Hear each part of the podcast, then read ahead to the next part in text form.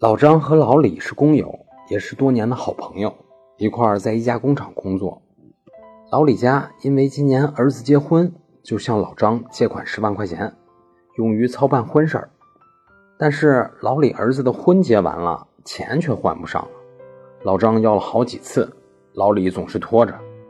眼看还款无望，老张无奈就起诉了老李，要求老李还钱。官司倒是打得挺顺利的。判决书上写着，老李本人在二零一七年八月十日之前一次性偿还老张十万块钱借款及利息。但是过了八月十日好几天了，老张还是没有收到钱。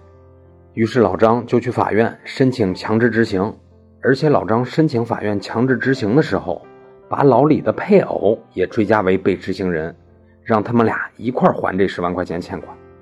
但是老李不服。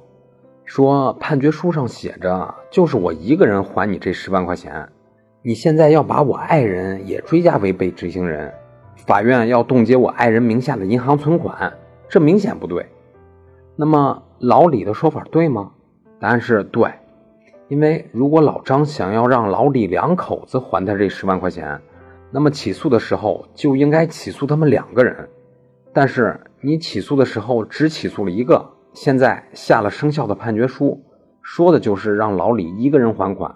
那么在强制执行的时候，您就不能再随便追加别人为被执行人了，即使是追加配偶也不行，因为法院判的是什么，那就是什么，判的是让谁承担责任，那么就该谁承担责任，不能任意扩大范围。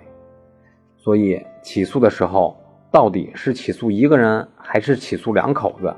这个是很讲究而且很重要的一个问题，您可要考虑好喽。